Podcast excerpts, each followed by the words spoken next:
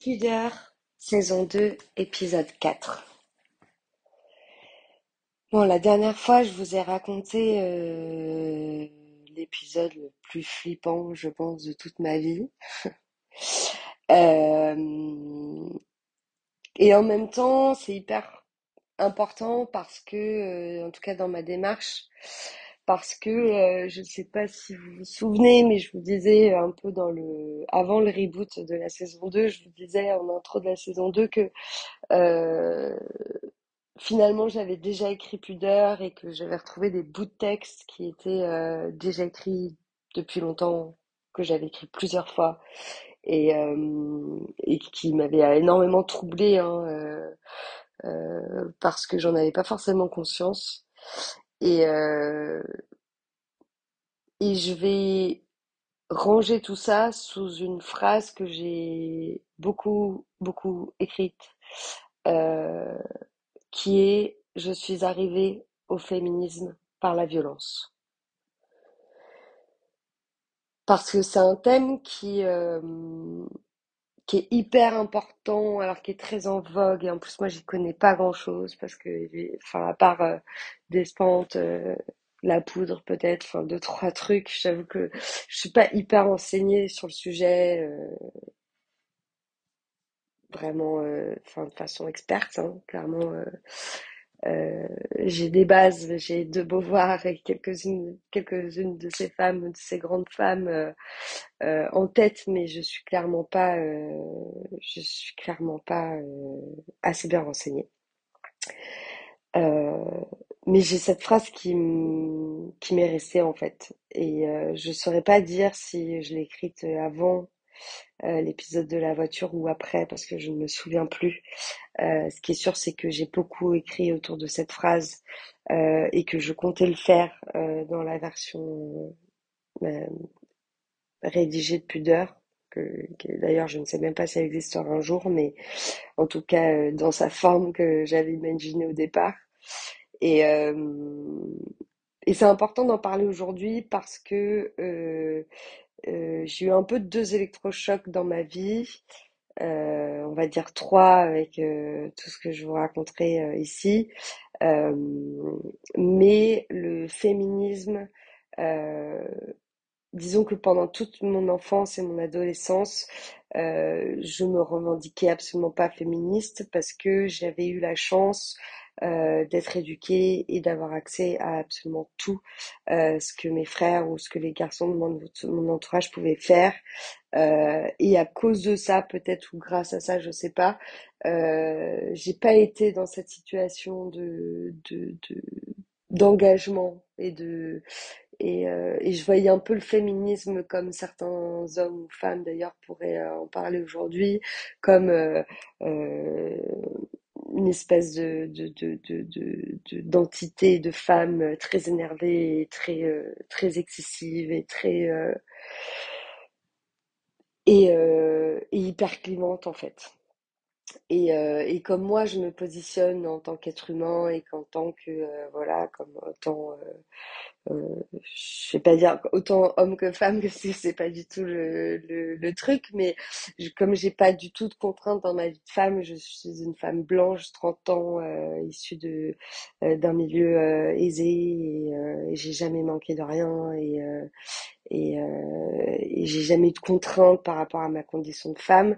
Euh, j'ai réalisé euh, quand même que euh, au fur et à mesure d'écouter des choses et de m'imprégner quand même de, de, de ce qui se dit, parce que alors pour le coup, c'est pas parce que j'ai pas à me battre pour moi que je peux pas me battre pour les autres, et ça c'est euh, ça c'est ça c'est une des choses qui me tient à cœur. Euh, je suis pas quelqu'un de très engagé de nature euh, sur euh, énormément de sujets, mais j'ai l'impression qu'on arrive aussi à un moment dans notre société où, où l'engagement il est, il est nécessaire. Et j'avais eu cette discussion, alors je me souviens plus trop avec qui, mais je me souviens d'une discussion où la personne en face de moi m'avait dit, mais en fait, le féminisme, c'est même pas un- même pas une option aujourd'hui, en fait. Et, et ça resté beaucoup dans le crâne parce que, euh, parce que non, en fait, c'est pas une option. Et je me rends compte qu'avec euh, les collages qu'on voit dans Paris et, dans d'autres villes de, France et, euh, et les voix euh, sur Internet, sur le podcast, sur les réseaux qui parlent de ça, qui, qui font état de ça et qui... En fait, non, on n'a pas le choix. On n'a pas le choix et je, et je, je m'en rends compte parce que euh, moi, la violence, elle est arrivée par ce, truc en voiture, mais elle est aussi arrivée euh, à 16 ans dans le métro quand on m'a touchée, quand on m'a euh, ouvert mon trench dans le métro à Paris. J'ai eu beaucoup d'histoires dans le métro, euh, de sales histoires d'ailleurs, euh, euh, où je me suis fait euh, tabasser, où je me suis fait euh, voler mon sac, où je me suis fait... euh, euh, et je comprends même pas encore aujourd'hui comment on peut payer 80 euros d'abonnement et d'être autant à ce point en insécurité dans le métro, mais ça c'est un autre sujet. Euh, on est, en fait, on est vraiment des proies et des cibles quand on est une femme dans les transports parisiens, parce que je pense aux transports et je sais pas pourquoi, moi, toutes ces sales histoires se sont aussi euh, pas mal passées dans le métro. Euh, on est dans un endroit clos dont on ne peut pas sortir. Et c'est pas normal que dans des villes comme à Mexico, alors qui sont aussi dues à l'extrême violence hein, qu'il y a à Mexico, mais où tous les jours, n'importe quelle heure du jour euh, et de la nuit, il y a quelqu'un et un wagon dédié aux femmes et aux enfants, où il y a quelqu'un sur chaque quai qui vérifie que ce n'est bien euh, que les femmes et les enfants qui rentrent dans ce wagon-là, d'avoir le choix. euh, et de, et de prendre en charge cette sécurité-là, ça me paraît complètement essentiel, mais bon, c'est encore un autre, c'est encore un autre sujet. Mais tout ça pour dire quoi? Tout ça pour dire que je pense que tôt ou tard dans la vie d'une femme, peu importe euh, à quel moment dans sa vie de femme on le réalise, mais on arrive au féminisme.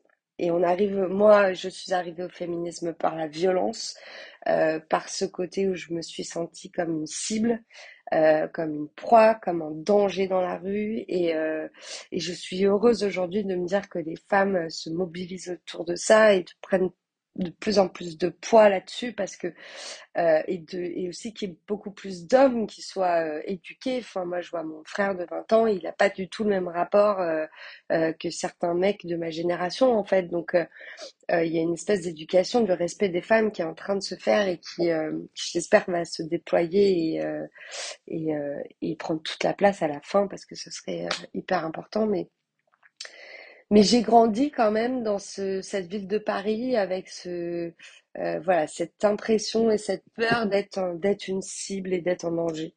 Et, euh, et quand on grandit comme ça dans sa condition de femme, on ne peut pas euh, on ne peut pas dire qu'on n'est pas fém- féministe. Et je me permets de le dire parce que je l'ai dit pendant des années, en disant que euh, moi je je me reconnaissais pas là-dedans et que je n'étais pas là-dedans et et, euh, et j'étais presque provocante à dire des choses comme ça. Et et je comprends aujourd'hui le la colère des femmes euh, que j'ai pu avoir en face de moi, que je jugeais, que je mal jugeais très certainement. Euh, et je comprends leur colère, puisqu'aujourd'hui j'y arrive et je comprends, j'ai un peu les yeux ouverts là-dessus en me disant, tôt ou tard, dans une vie de femme, si on a tant soit peu, euh, euh, comment dire, euh, en pleine conscience quoi, de ce qui nous arrive et de, comment faire bouger les choses, on devient féministe.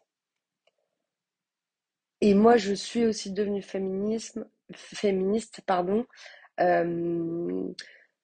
parce que je me dis si un jour je suis mère et que je suis mère d'une fille, d'une enfant, d'une petite fille, euh, c'est quelque chose que je vais lui apprendre très tôt.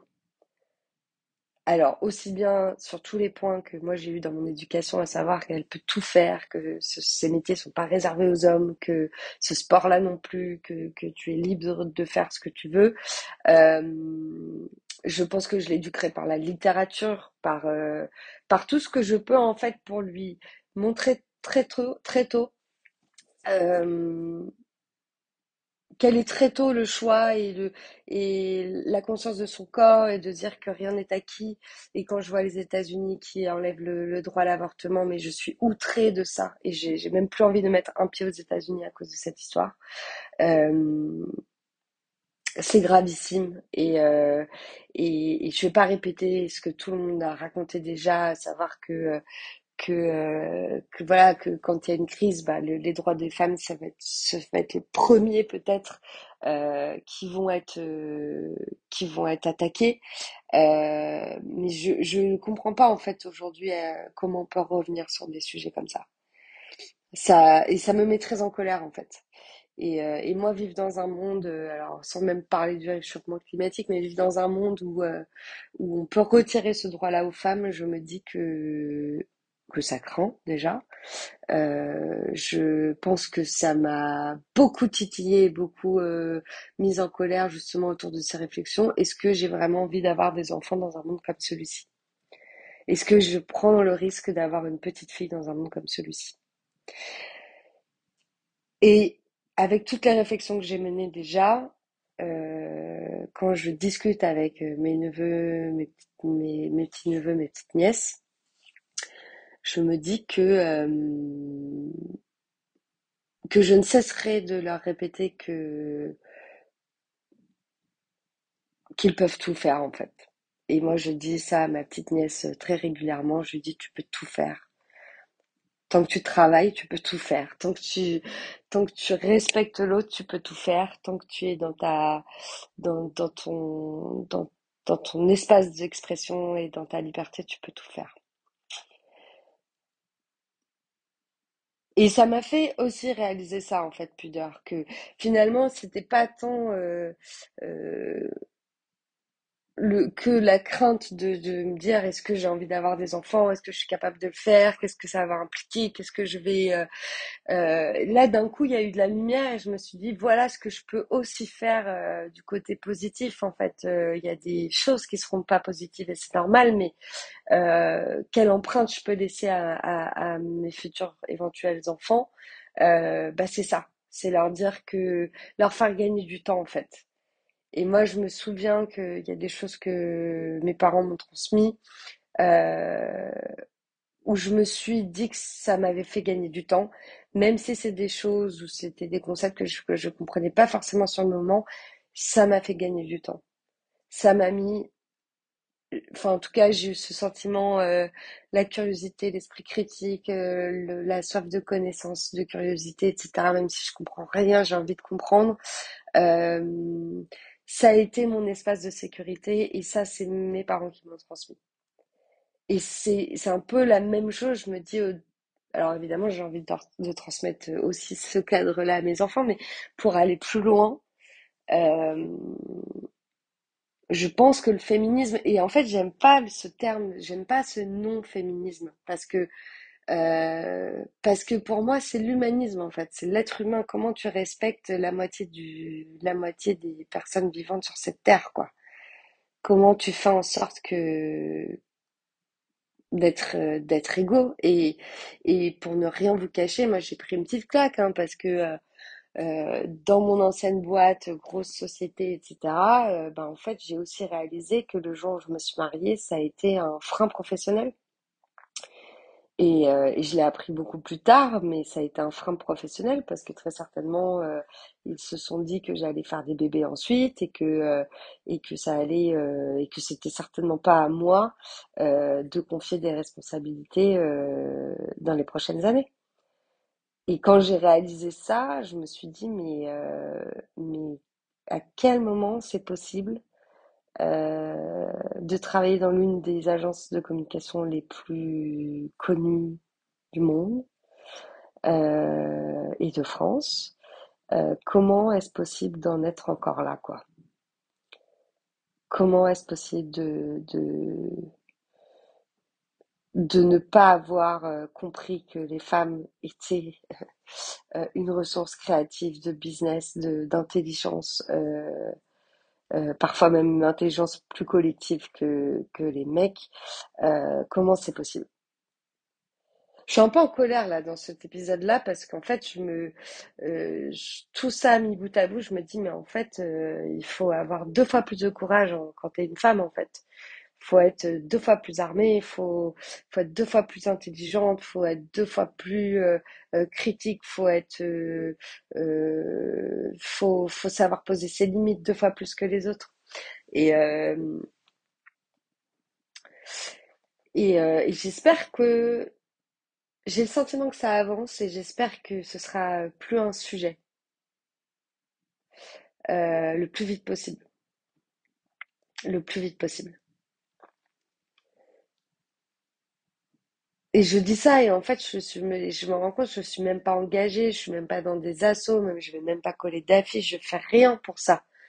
Euh, je fais rien pour ça et les nouvelles générations sont incroyables sur ces sujets-là. Enfin moi je vois mes étudiantes, euh, elles sont euh, elles sont fascinantes quoi de de de, j'ai envie de dire de digestion de tous ces concepts-là et de toutes ces idées-là et de, de ces innovations-là.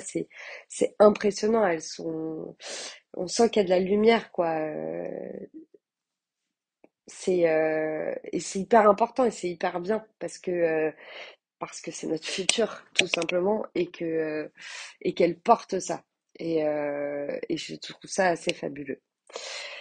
Je trouve ça assez fabuleux. Mais le féminisme, comme je le disais, c'est un mot qui me plaît pas parce que euh, parce que je vois aussi beaucoup d'hommes aujourd'hui avoir cette conscience-là, du respect des femmes, de de laisser la place aux femmes, de faire confiance aux femmes, d'investir sur les femmes, et je sens que ça bouge. Euh, je sens que ça bouge. Et, euh, et, et j'ai envie de dire qu'il donne aussi du poids à ce combat-là, c'est que euh, moi je suis pas contre les hommes et je suis pas pour les femmes et je suis pour tout le monde en fait. Euh,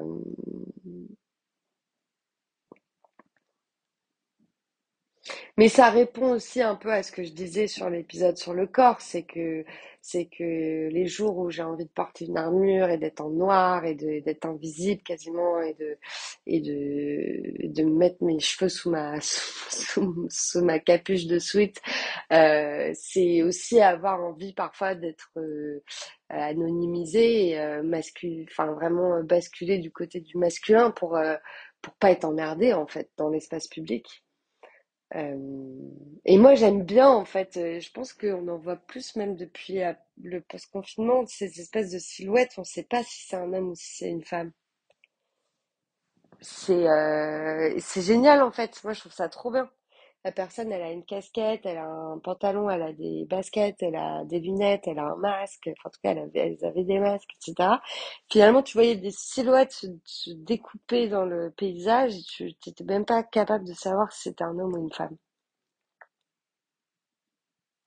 Et je suis pour ça en fait. Je suis pour, euh, euh, je suis pour ce- cette liberté-là. Je, je suis pour que les mecs euh, s'habillent en meufs s'ils ont envie, pour que les meufs s'habillent en mecs s'ils ont envie. Que, que j'ai en fait j'ai tellement pas de sujet autour du genre que euh, je suis pour la liberté d'expression et pour le, pour euh, créer son identité.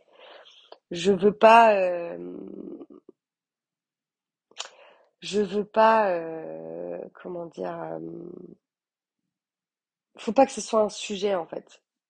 Et je pense que pendant longtemps, j'ai vu ça comme un sujet et je me disais, ah là là, ça piaille, ça, ça s'énerve et, euh, et en fait, j'avais aussi l'impression pendant pas mal d'années d'écouter des meufs qui, euh, qui faisaient du féminisme avec des trucs qu'on me disait à la maison et du coup, j'avais un peu l'impression que ça n'avait pas, enfin, pas, pas lieu d'être, quoi, enfin, pas, pas important.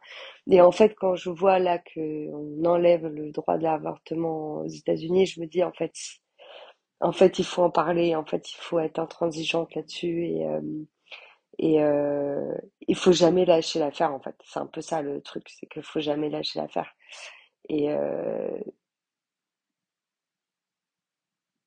et j'espère que, j'espère que, enfin là, je pense à un truc quand j'étais petite, j'avais vraiment ce truc, et j'ai toujours un peu ce défaut-là, euh, de jamais vous, enfin de jamais euh, rien laisser euh, traîner, euh, d'être la première pour me lever pour débarrasser, d'avoir toutes ces petites tâches un peu quotidiennes qui sont hyper ancrées depuis que tu es toute petite et puis euh, t'as vu les hommes de ta famille pas forcément se lever, puis t'as vu ta grand-mère servir tout le monde, etc., etc.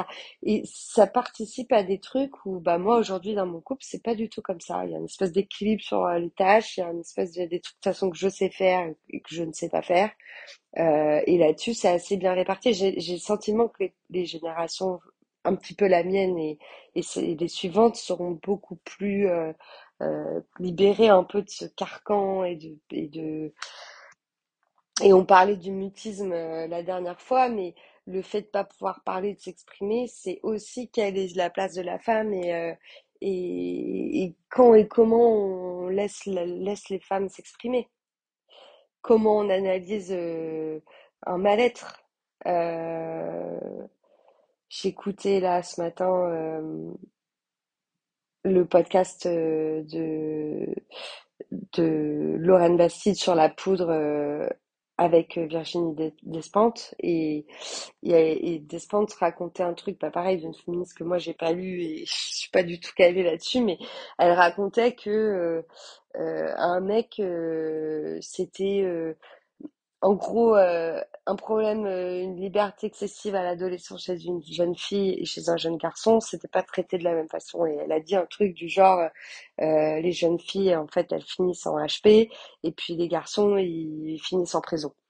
Et, euh, et je trouve que l'image, elle est hyper forte parce que euh, parce que ça me ramène moi à tout ce que j'ai lu sur Camille Claudel, sur euh, euh, comment on traite euh, le mal-être en fait féminin.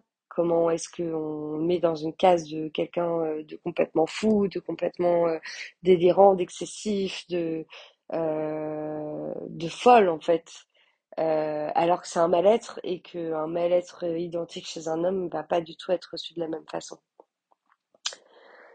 Et en fait, une femme qui va mal, c'est forcément de sa faute. C'est forcément parce qu'elle est sortie trop tard, elle a trop bu, elle a, elle a, elle a pas assez dormi, elle a ses règles, elle a, elle a, elle a fait trop, trop. Et, euh, et en fait, généralement, le mal-être des femmes, alors c'est pas une généralité, que j'ai pas envie de faire une généralité, hein, mais euh, euh, il y a le côté où, comment dire, il y a le côté où bah, il va s'exprimer et puis il va être tellement tu et tellement euh, euh, ce mal-être-là, il va être tellement euh, caché et, et emprisonné euh, en soi longtemps que parfois justement ça fait des crises. Ça fait des crises et de l'incontrôle parce que le moment où on n'est plus en mesure de contrôler, forcément ça fait des crises. Et, euh, et tout ça m'a beaucoup parlé. Tout ça a fait beaucoup d'écho en moi et, et, euh, Et je pense que je peux dire aujourd'hui que je suis féministe et que, euh, et que je défends les droits euh, des familles homoparentales et je défends les homosexuels et les lesbiennes et je, et je, je suis pour le droit de tous en fait, dans le respect de chacun. Et, euh, et je reviens de loin par rapport à ça. À plus tard.